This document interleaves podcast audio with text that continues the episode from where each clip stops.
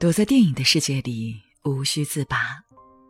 各位好，我是上官文路读书会的主播简宁。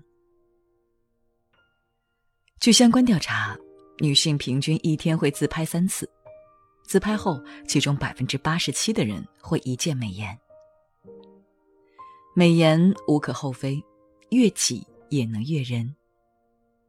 但是在美颜风行的近年，我们真的更懂美了吗？似乎没有。瘦脸、磨皮、美白，让很多人的审美标准在逐渐变得单一。医美机构的流水线出产着千篇一律的五官：双眼皮、瓜子脸、精巧的鼻子，很美。但是美，却不该仅仅只是这种样子。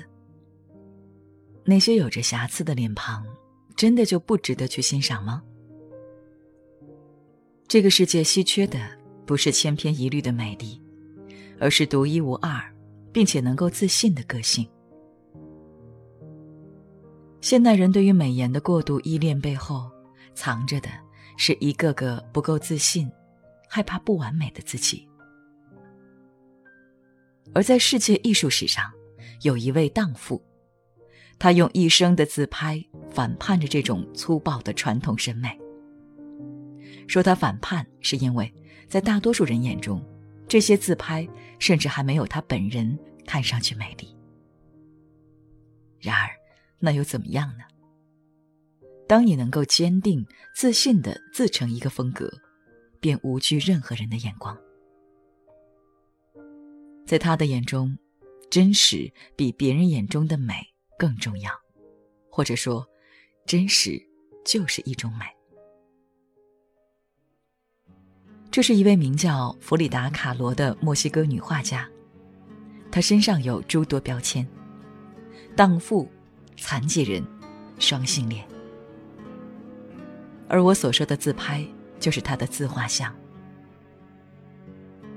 她有着粗犷的面部轮廓，缺乏女性的柔美，带有雄性的攻击感。在她的脸上，你最不能忽视的就是她那连在一起的眉毛。还有嘴唇上方两撇淡淡的胡子。可惜世人对女性身上过重的毛发感一向是排斥的，因此很少有人会觉得她是个大美女，甚至在她的照片下会有人直言，看着不舒服。但是，在二十世纪三十年代的法国、美国、墨西哥，无论男人女人，都想和她上床。他的才华令毕加索叹服，声称自己画不出这样的头像。他登上知名时尚杂志的封面，美国人喜欢他的作品，墨西哥更是有很多重要人物对他赞不绝口。后世很多知名的设计品牌以他为灵感，甚至有这样一个惊悚的传说：曾经有一个患精神病的女孩冲进弗里达的房间说。你要是不理我，我就自杀。最终，女孩竟真的喝了毒药，死在了弗里达的面前。她这种毒品一样的魅力究竟从何而来？看完她的传记电影《弗里达》，我们或许就有了答案。传奇画家弗里达并非上帝的宠儿，反而她命运多舛，更像是个上帝的弃儿。六岁患上小儿麻痹症，右腿萎缩，从此只能穿定制的高矮不一的鞋子。十八岁，当她还是古灵精怪的中学少女时，一场车祸彻底的改变了她的命运，导致了她一生与健康无缘。在短暂的余生中，经历过多达三十多次的手术。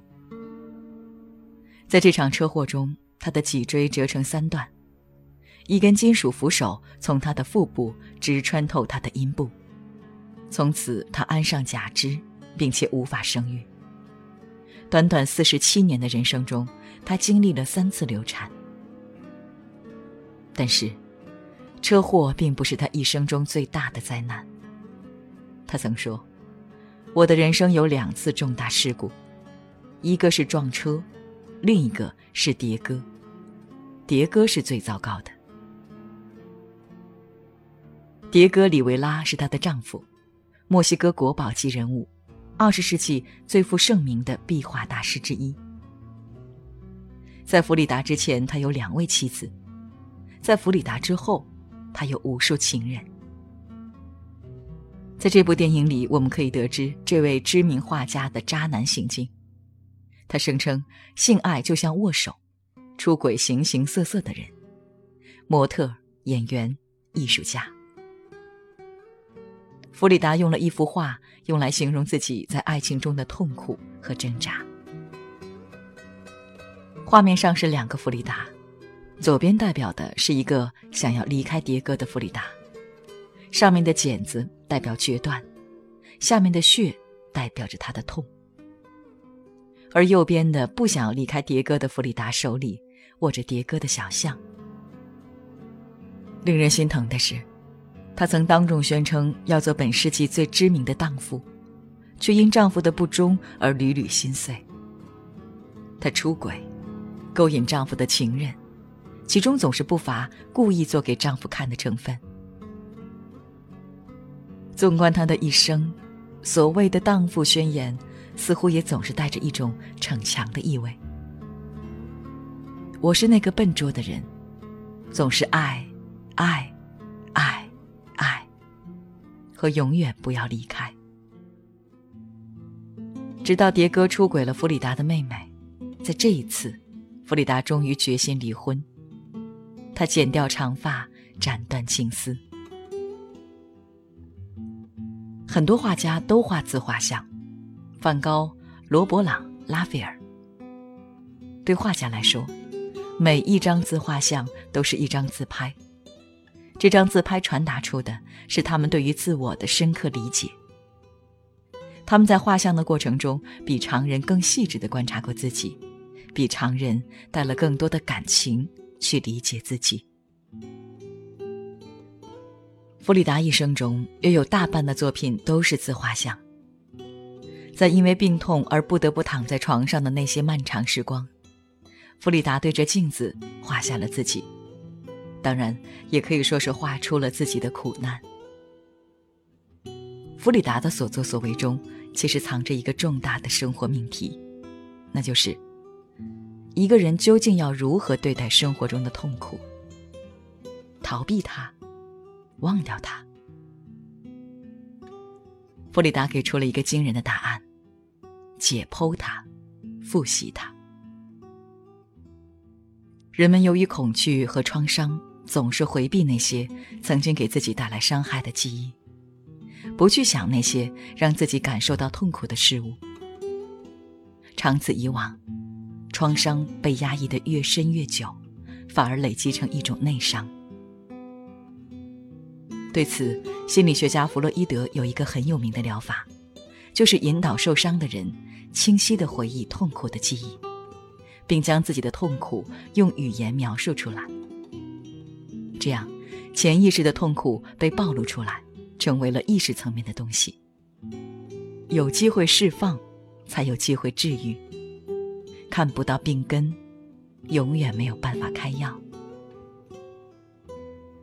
弗里达画出自己的痛苦是为了治愈，而我们看弗里达的画也是一种治愈的过程。当你通过他身体的表面透视到他的内心的时候，你会看到自己。我们也曾痛苦，表面上还完整，内心却已经鲜血淋漓。这在弗里达的画中被直观的表述出来，代表痛苦的血。甚至溅到了画框上。当看到两个弗里达，我们会看到在各种抉择之间挣扎的我们。当看到弗里达所画的这头浑身被插满剑的鹿，我们会看到，纵然在其他方面再有锋芒，但依旧会在爱情里脆弱的你和我。在他的画和人生中，你会感觉到一种伟大的力量。对痛苦的不加掩饰和漠然里，有一种超越一切的意志。这是一个如此敢于善于解剖自己的人，一个如此敢于直视自己的痛苦、承认自己的不完美的人。他一生有过数十件石膏衣，用来保持他躯体的完整。不得不躺在床上的那些日子，他在石膏上画满了画。你仿佛能听到他内心的声音。就算终身被禁锢在这具白色的石膏里，就算是如此苍白的人生，我也偏要画上属于自己的色彩。如果苦难可以换算的话，弗里达身上承载的痛苦，也许是十个人一生所可能遭受的痛苦的总和。他在最后的日记里说：“我希望离世是快乐的。”我不愿意再来。可尽管是这样说，他生命中的最后一幅画上仍然写着“生活万岁”。痛是弗里达生命的核心。从身体到心灵，他经历了无数次支离破碎。然而，面对和勇敢也是他生命的核心。在这部电影接近尾声的时候，有这样一幅画面。弗里达躺在床上，周身燃起熊熊大火。这幅画在我看来，是对他一生最好的诠释。命运之火灼烧着他，但他却没有被烧成灰烬，反而借着这把火，纵情燃烧生命，盛放灵魂。